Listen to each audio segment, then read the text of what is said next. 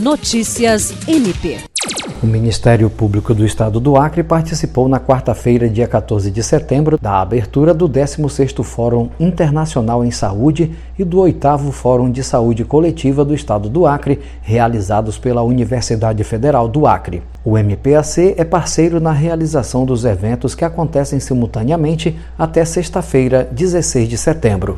Com o tema As penas alternativas com enfoque nos acidentes de trânsito, perspectivas e desafios na Amazônia Ocidental, o 16º Fórum Internacional em Saúde tem o objetivo de proporcionar a troca de experiência ética, técnica, científica, profissional, criativa e interdisciplinar em acidente de trânsito e a prestação de serviços à comunidade, como alternativas penais na Amazônia Ocidental, entre os conferencistas, graduandos, pós-graduandos, profissionais, ONGs, técnicos e comunidade. O Procurador-Geral de Justiça Danilo Lovisaro do Nascimento participou da solenidade de abertura e enalteceu a importância do evento. Jean Oliveira, para a Agência de Notícias do Ministério Público do Estado do Acre.